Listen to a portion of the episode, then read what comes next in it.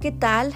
Pues nosotros seguimos desde la jefatura de bibliotecas recordando desde este primer día de enero a Ricardo Garibay. Y han transcurrido los días y seguimos hablando de este orgullo de Tulancingo, del hombre que cumpliría el 18 de enero de este 2023 100 años de vida. Y estos 31 días con Garibay hemos mostrado vida y obra de este gran autor, que en 1971 escribiera La casa que arde de noche y con la que en 1975 ganaría el premio a la mejor novela extranjera en Francia. Vamos a leer un fragmento de esta destacada novela de la literatura mexicana. Rumbo al río Bravo, en el mar de mezquites enanos junto al camino angosto que casi nadie transita, se alza una casa de dos pisos de madera, agobiada de portales, corredores, aleros, ventanas y barandales, y un mirador de techo de dos aguas tan delgado que tiembla con el viento. Desde lejos sobresale blanca, solitaria, casi aérea contra el horizonte montaraz. De cerca se ve sólida y parda de tiempo y polvo. Cuando se llega por primera vez no se sabe por dónde entrar ni por dónde salir. Los cuatro costados de la casa, cuatro portales carcomidos, parecen funcionar como entradas y salidas hacia ninguna parte, abiertos al aire ardiente de la llanura. Sin embargo, en uno de los portales hay un letrero, El Charco, vinos extranjeros y mexicanos un viejo que dormita y dos anaqueles atiborrados de botellas vacías. Lo más probable, si alguna vez alguien pidió una botella de vino, es que el viejo le haya dicho que aquí nunca nadie ha vendido botellas de vino, cuando menos aquí en el portal. Después del portal se tiene la sensación de estar entrando quién sabe dónde, en otra casa, lejos de los esbeltos pilares de madera y del sol brillante y altísimo del desierto que han quedado a la espalda, al alcance de la mano. El espacio se vuelve oscuro, estrecho y bajo, invadido de puertas, ventanucos, pasillos, escaleras que crujen.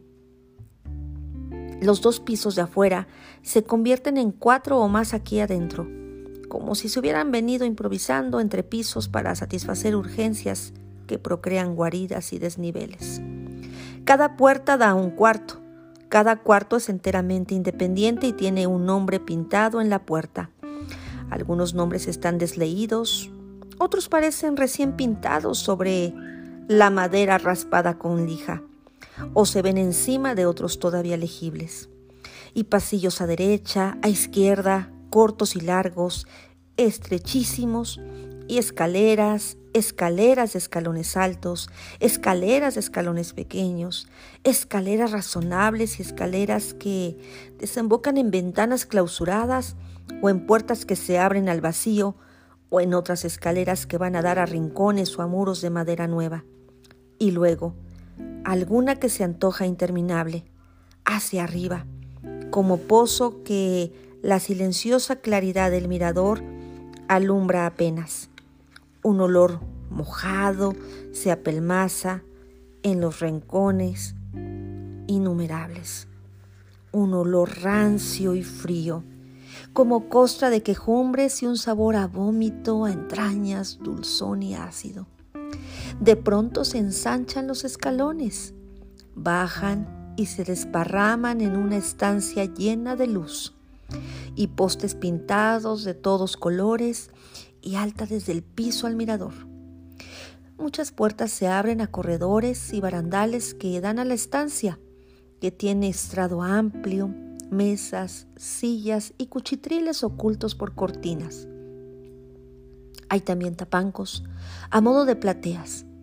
Esto es el centro de la casa, el corazón del laberinto, la sala grande del charco. ¿Quiere conocer más acerca de esta obra, le invitamos a que acuda a cualquiera de las ocho bibliotecas ubicadas en el municipio de Tulancingo para que consulte la obra completa de Ricardo Garibay. sin duda alguna, orgullo de Tulancingo, cronista y sobre todo con una gran prosa memorialista que distingue a este destacado escritor. Lo invitamos a conocerlo en las ocho estanterías de Tulancingo. Tulancingo avanza en el fomento a la lectura.